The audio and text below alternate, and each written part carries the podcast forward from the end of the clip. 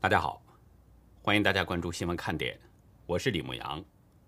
今天是美东时间八月三号星期二，亚洲时间是八月四号星期三。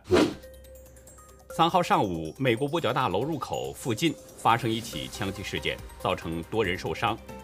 枪击发生时，国防部长奥斯汀并不在大楼内。为了安全起见，当局封锁了五角大楼的所有出入口，并呼吁民众避免前往该区。美国海军从三号开始到十六号展开一九八一年冷战以来最盛大的军事演习，总共横跨十七个时区，出动五支美国舰队，包括航空母舰在内，共计三十六艘军舰。此外，从二号开始，美军印太司令部与英国的武装部队。澳大利亚国防军和日本自卫队等联合进行为期一个月的大规模军演。有分析认为，这些动作都是在向中共发出警示讯号。三号，香港端传媒执行总编吴静宣布，将把总部搬到新加坡，并会一如既往地透过深度内容呈现中港台时代脉络。前国家情报总监拉特克利夫二号对福克斯新闻表示，他曾目睹了每一个证据。包括最敏感的情报，都表明中共病毒疫情是起源于武汉病毒研究所。他同时呼吁不应该允许中共举办2022年的冬季奥运会。截止到美东时间8月3号下午两点，全球新增确诊中共病毒人数是51万4486人，总确诊人数达到了1亿9956万零514人，单日死亡是8246人。累计死亡总数是四百二十四万八千零二十三人。下面进入今天的话题。湖南的张家界和江苏的扬州都封城了，而南京采取了另外一种做法，要创建无疫小区，可能意味着南京民众将面对不亚于封城，甚至要超过封城的情况。武汉今天又一次全员核酸检测，这个曾经的疫都，百姓的神经很脆弱。虽然只是准封城，但是超市已经被抢购一空了。北京通报只有六个病例，不过知情网友向我独家爆料显示，北京市的疫情非常严重，甚至可能已经是大爆发了。今天，湖南张家界疫情防控指挥部发布了今年第二十号命令，要求从当天开始，在张家界境内的居民、游客等所有人员不得离开张家界。当局通报，昨天张家界新增三例本土确诊患者，一例无症状感染者，其中钟某某是餐馆的服务员，七月三十号曾经与十三名同事一起前往桑植。七岁的小学女生曾某某在七月二十七号曾经与其他八人在自家聚餐，另外两个人也都有较大面积的与人接触。在湖南当局发布的微博影片中，可以看到有防疫人员身背着药箱，在不同的地方喷杀消毒。影片中已经看不到游客的身影了，现场的气氛有些紧张和令人压抑。这个曾经被称为人间仙境的旅游胜地，如今似乎变成了毒窟。昨天上午，在张家界航空工业职业技术学院临时建立的十三个方舱核酸检测实验室已经全部投入使用了。当局从长沙、广州和深圳等地调集了一百六十多名医务工作者，正在协助全市进行全员核酸检测。虽然当局的命令当中没有出现“封城”这两个字，但是禁止所有人离开张家界这种严厉措施，实际就是封城的另一种说法。或许是因为“封城”这个词太敏感，所以当局使用比较谨慎。而实际上，从七月二十八号开始。张家界已经对全市辖区的所有道路实行交通管制，所有小区实施封闭管理，所有社区实施网格化防控。一定意义上说，那个时候张家界已经就等同于是封城了。而这一次，张家界采取的是一刀切的方式，措施更严厉。这一道命令使这个火热的城市被强制摁下了暂停键，顿时失去了往日的喧嚣。在强令之下。暂时安静了下来。当局采取封城措施，显然是要阻遏疫情的对外扩散蔓延。但是我不得不说，张家界的封城措施已经有些迟了。始发于南京禄口机场的德尔塔变种病毒，从张家界已经扩散到了全国多个省市。根据当局通报的情况，这次在北京、四川、湖北等全国十五个省份发现的疫情，虽然始发于江苏南京，但是都是从张家界扩散出去的。全国很多的确诊患者最近都有张家界的旅游史。换句话说，张家界已经成了南京之后的第二个大型疫情感染源。中共御用专家钟南山点名湖南风景区张家界。先前有观众确诊的那个大型歌舞秀剧场内两千六百个座位是紧挨在一起的，他说这是最令人担忧的。钟南山提到的那个大型歌舞秀，指的就是魅力湘西。据张家界旅游官方客服介绍，魅力湘西是分为室内和室外两个部分，室内的演出相对封闭，两千六百人挤在一个封闭的剧场。这也就意味着，剧场当中的每一个人都有可能被传染。南京作为这一波疫情的首发地，压力一直很大。昨天，南京当局被点名批评了，指称他们疫情防控的思想松懈，造成了疫情失控。江苏省常委会在会议中指出，南京聚集性的疫情发生的根本原因是思想上松懈，导致工作出现漏洞，要求要以过硬措施。阻断病毒传播链，减少不必要的流动等等。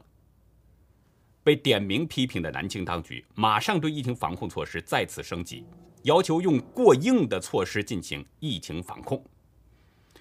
南京疫情指挥部在最新的通告中声称，为了有效阻断疫情传播，将暂停部分地铁、公交线路运行，还有避开路口机场等高风险地区。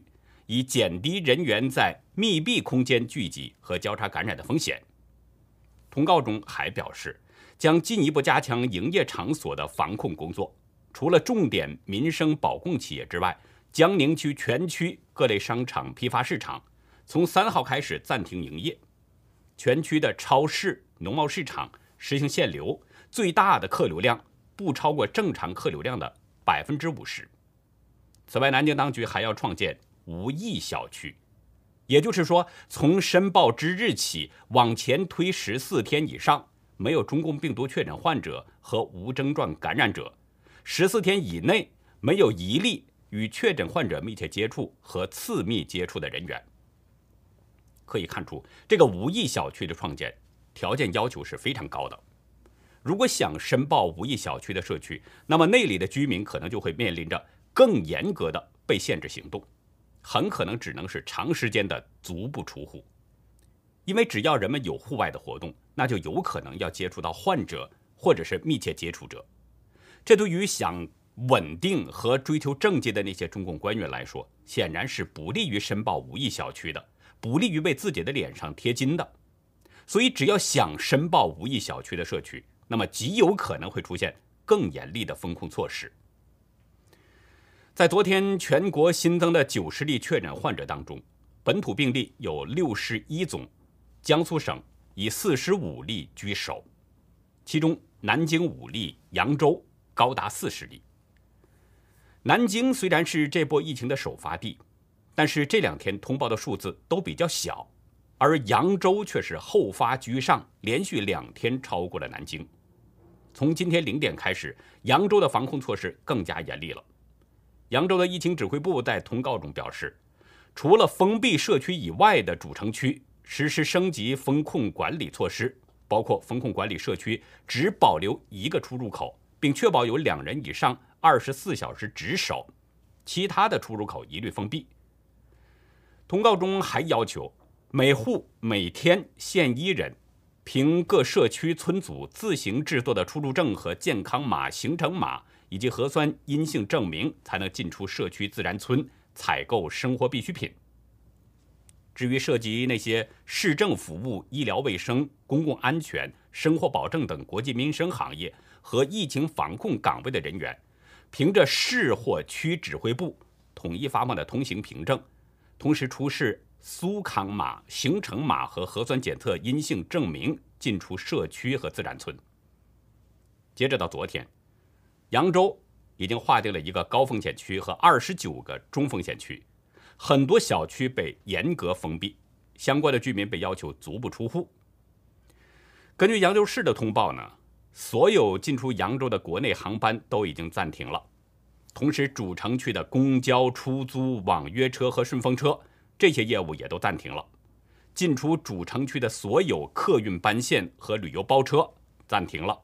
扬州周边二十个高速公路收费站出入口、所有汽车渡口和市际渡口、所有的港口、码头对外转运作业等等，全部暂停。扬州高风险区五塘社区居民刘先生对大纪元表示，这次扬州的封城规模超过了2020年。他说，扬州全部封城了，高速道路进出口都封了，我们这里都封闭了，不能出去了，还有好几个小区已经拉警戒线。刘先生说，去年有疫情的时候，扬州还没有今年这么严重，只有几个地方有，今年。就在我们身边了。今天是五塘社区被封闭的第五天了，但是刘先生透露，截止到昨天，每天都有新的确诊病例出现，每天都有十几人甚至二十几人被拉走，但是官方没有公布这些人被拉到什么地方。扬州在全面封城的同时，还在有意的扩大影响力，刑事拘留了第一例隐瞒行程的患者，六十四岁的。毛女士，扬州的警方通报，当地第一例确诊患者毛某，七月二十一号从南京乘大巴到扬州，住在姐姐家，从二十一到二十四号每天都到棋牌室打牌，二十七号因为咳嗽发烧，自行到医院就诊。警方称，毛某没有按照要求主动向社区报告南京旅居史。并且频繁在人员高度密集的饭店、商店、诊所、棋牌室和农贸市场等地方活动，致使疫情在扬州市区扩散蔓延。而警方调查的时候呢，毛某拒绝说出到扬州之后的行程等等，因此以涉嫌妨害传染病防治罪对毛某是刑事拘留。根据扬州市卫健委的消息，目前在扬州发现的患者当中。至少有二十四例在确诊前曾经出入过扬州市区的棋牌室，至少有四例患者曾经与出入过棋牌室的患者有过密切接触。就像我们刚才提到那个刘先生介绍，他说扬州的棋牌室很多，有很多人去打牌，有的棋牌室有一百多张桌子，每张桌子四个人，还有服务员和清洁员。根据刘先生介绍的这个情况，我们可以想象一下。扬州的疫情也可能是发生了非常大规模的群聚感染。大家注意，这些到棋牌室打牌的人呢，他们很多人彼此是不认识的，相互之间也不可能有联系方式。为此呢，扬州是专门设立了一个有奖举报，专门寻找与棋牌室相关的涉疫人员。如果成功举报，可以获得五千元人民币的奖励。如果是被举报者确诊为阳性，那么奖金加倍。从这些做法可以看出，扬州当局很紧张，但是他很可能是为了保住官位，并不是真心的为百姓。说到百姓，有过创伤的武汉居民在当局采取严格的防疫措施之后，显得很紧张。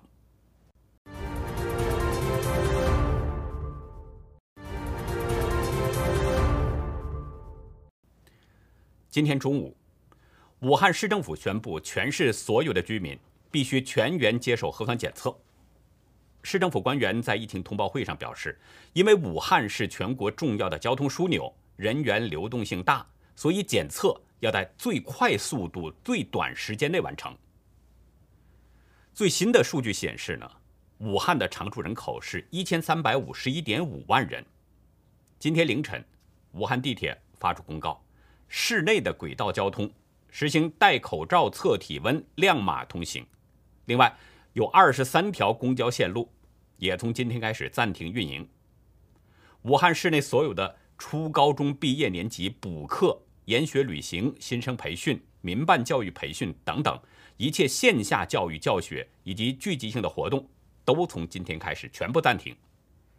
一位武汉居民张先生对自由亚洲表示。已经有十多个社区被封锁了，其中包括武汉长江边上的繁华路段江汉路。现在人们只能是待在家里，什么地方都不能去。这一系列的迹象显示，武汉这个曾经被病毒疯狂肆虐的城市，已经进入到了准封城状态。实际从昨天开始，整个湖北省都已经进入到了战时状态，因为昨天湖北省又发现了三例新增确诊病例，共计是有九宗确诊病例，其中武汉市有七宗病例，荆门市有两例。于是，湖北省委书记应勇昨天主持防疫工作会，宣布全省进入到战时状态，启动各级防疫机制。随后，当局就要求民众要减少流动，非必要不出省市县，非必要不到中高风险区所在地，火车站、汽车站、机场、码头、高速公路出口等等，一律实行验码测温，并设立二十四小时核酸证明查验点。现在的武汉，凡是被列入中风险地区的居民，都被严令禁止外出。每户家庭限定一人，在指定的时间内外出购置生活保障物资。当局的这些动作，特别是武汉的准封城措施，让曾经惊恐无助中熬过了七十六天封城的武汉居民，如同惊弓之鸟。他们不知道会不会再次封城，所以出于本能的一种保护。不得不去抢购食品，以备不时之需。张先生的太太所工作的超市接到了当地政府的通知，说是要求所有商铺不准涨价。但是显然，人们不再相信中共的承诺了，仍然是继续抢购囤积食品。一位网名叫“出版人周云”的人在微博上写道：“电商盒马上买不到猪肉丝的时候，我迟钝。”河马上买不到后腿肉的时候，我还是迟钝，心想怎么这几天猪肉卖得这么快？今天武汉发出了全员核酸的公告，我才恍然大悟，再去河马看要啥没啥了，赶紧抢购了几只明天送到的土鸡。事实上，武汉的街市菜价今天已经是急涨了很多，有网民发文披露，武汉街市的猪肉。由十五元一斤涨到了二十八元，一包大米从六十元升到八十八元，即使这样也全被抢空。张先生表示，武汉市民害怕再次被关在家里，抢购储存食品以应对可能出现的真正封城。外面的菜饭已经涨价了，超市里面被抢购一空。有照片显示，武汉的超市内。很多人都在大量的采购，鸡蛋和冷冻食品等货架已经是空空如也，等着结账的市民排起了长长的队伍。张先生说，买东西的人特别多，什么东西一下子就卖光了，因为家中储备一些必备的。这次大家都警惕了，因为武汉市的人经历过去年疫情，都非常有经验了。一位叫小辉的网民。昨天在微博中写道：“今晚武汉大小超市已经基本上都被抢光了，可见武汉市民只有囤到货了，心里才有足够安全的感，在面对即将有可能到来的封城，才会有足够的底气去面对。”另一位武汉网友黑音耶耶看到武汉疯抢物资这一幕，他发文说：“对于武汉人这种看似可笑的恐慌。”我一点不觉得值得指责和嘲笑，我们是经历过最无助的城市，我们是戴口罩最自觉且时间最长的城市，我们是一群可能有着心理创伤的人。黑鹰爷爷写道：“网上调侃说，武汉人一有风吹草动就没人影了，超市货架上同时也空空如也。但其实我想说，那是因为我们每个武汉人应该都是准备。”在政府的一声令下，需要再次居家时，能做出迅速的配合。对于武汉今天的表现，只有两个字：心疼。然后我想说，被狠狠伤过的人，我们晓得究竟有多疼。这轮疫情，全国三十一个省级行政区都有发现，其中就包括北京。北京日报在今天报道。北京市的疫控小组昨天开会，强调提升进北京的管控登记是严防死守，不惜代价要确保首都安全。北京市疫控小组要求要第一时间锁定密接者和次密接者，确保不漏一人。对病例所在的社群、楼宇等区域和活动场所严格风控管理，居家观察人员足不出户，同步做好全员核酸检测。北京市拒绝中高风险地区的人员进京，对出现病例地区的人员严格限制进京，并且暂停进京的航班、列车、客车班线。铁路、民航、公路检查站严格查验等等。从北京市的防控措施来看，的确是有点严防死守这个架势。但是病毒这个东西会那么听话吗？阻断了人员流动就可以切断病毒传播吗？这是一个很大的疑问。根据以往的情况看，有的人是待在家里边，与外界没有接触，仍然被感染了。所以对当局所谓的严防死守。我们只能是静静的观察。从通报的数字上看，北京是只有六例确诊病例。但是如果仅有六例确诊病例，北京市用得着这么大动作吗？从这个角度来分析，北京市采取严防死守的防控措施，可能是因为市区的疫情已经很严重了。昨天，我收到一位网友的独家爆料，是一份北京市疫情小区的名单。上面有确诊患者、疑似病例等人的所属区县以及采取的应对措施。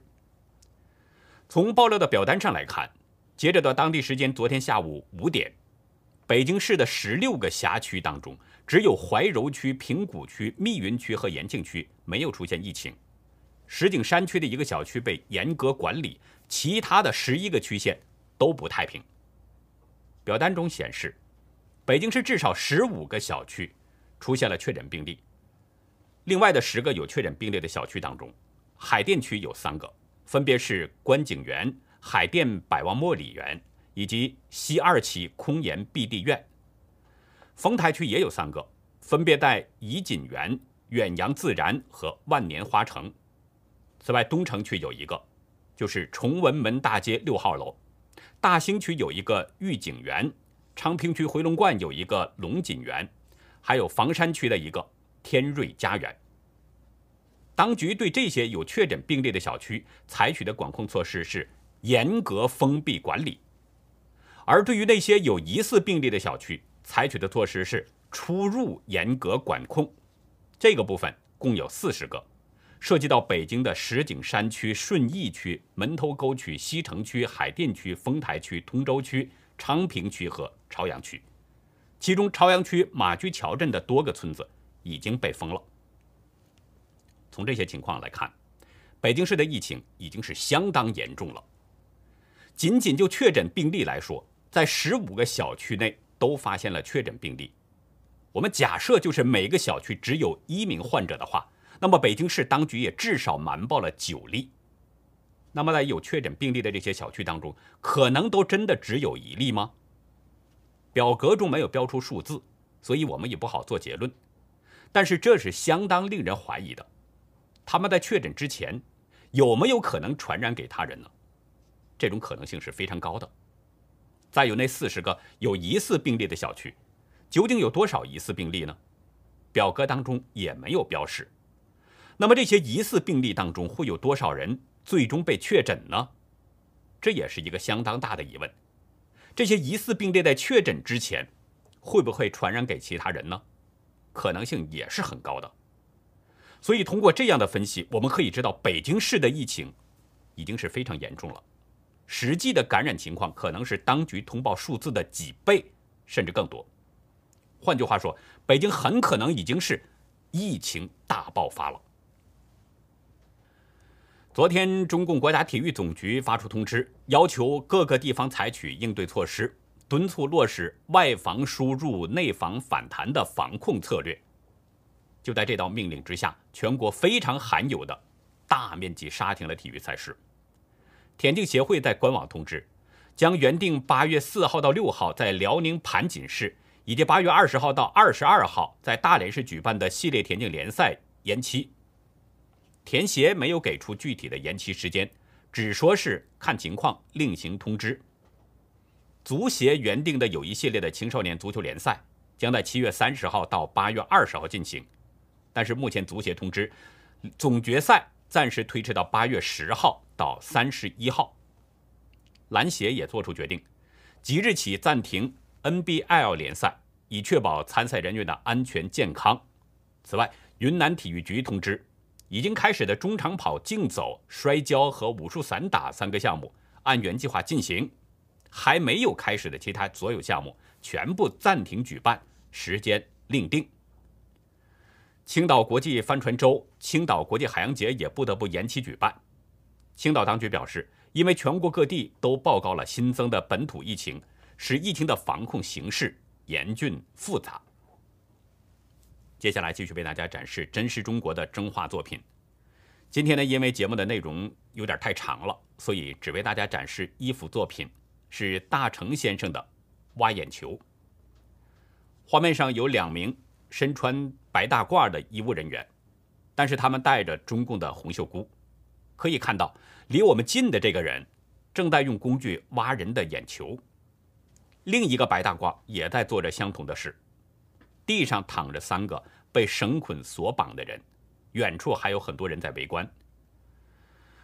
在东北啊，老百姓当中呢，流传着一种说法：高丽过年杀狗，共产党过年杀人。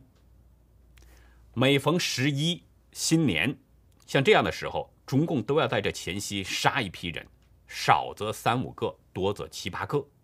个别的死刑犯呢是秘密处决。大成先生在文字中介绍，秘密处决啊，就是不开公办会，不游街，找两个警察把犯人给拉到看守所的墙角，打两枪就完事了。八十年代啊，大成先生呢在中国东北当警察，在预审科审理杀人、抢劫、强奸。这么三大刑事案件，所以他对这些了解的很多，也因此呢，他经常看到处决犯人的情况。但是大成先生并没有杀过人，都是远远的看着。大成先生一直有一个疑问，就是每次处决犯人的时候，刑场上都有不少身穿白大褂的人，他一直不明白这些人是干什么的。直到有一次，他才明白。大成先生介绍，有一次在刑场上刚处决完犯人，一帮白大褂急速地围了过去。大成先生这次离得比较近，他看到那些白大褂一人对一个犯人，用一把前面是弧形的剪子，在犯人眼睛里转一圈，就把眼球拿出来放到一个有液体的瓶子里，动作麻利，相当专业，但是看着相当恶心。回去之后呢，大成先生问法医是谁让他们挖眼睛的。法医说是上面的意思，还说这也是废物利用。大成先生讲述的这件事儿啊，又一次冲击了我的底线思维。我说过很多次了，只有我们想不到，没有中共做不到的。他的邪恶，不是人们的思维能够容纳的。所以呢，谢谢大成先生的画作。也谢谢大成先生的讲出这样的事实，让我们看到了中共的邪毒和残忍。我是希望大家呀，能够都来参与我们这样的活动，来揭露中共。这是在用画笔讲述事实真相，的确是在救人，也是在记录历史。所以呢，我觉得这非常有意义。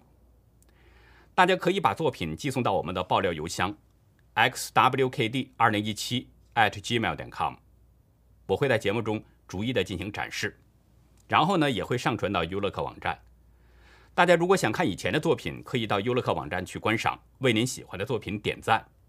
另外，大家在投稿的时候，请介绍一下您的画作内容，因为我发现有一些作品画得很好，但是有一些创作元素呢，我们不能准确把握您的用意，所以需要大家做一些说明，这样可以帮助我们更好的理解作品所表达的意思。还有就是，如果您的作品是在别人的作品之上进行了二次创作，请一并说明原作出处，这样既是对原作者表达尊重，同时也可以避免我们出现侵犯版权的问题。新任中共驻美大使秦刚到任之后，发表了一个看似低调的讲话，似乎呢没有表现的那么战狼。不过，大家如果结合中共官媒的报道，却可以看出。秦刚的讲话当中其实是暗藏着对美国政府的挑衅。在今天的红潮看点，就跟大家聊聊秦刚低调履新却暗藏挑衅的讲话。欢迎大家到优乐客会员去了解更多。我们会员网站的网址是 http: 冒号双斜线牧羊兽点 com，还有一个是 http: 冒号双斜线 youlucky 点 biz。那好，以上就是今天节目的内容。如果您喜欢新闻看点，请别忘记点赞订阅，同时呢，尽可能的帮我们把这个频道给转发出去，让更多有缘人能够看到我们，听到我们的声音。感谢您的帮助，也感谢您的收看，再会。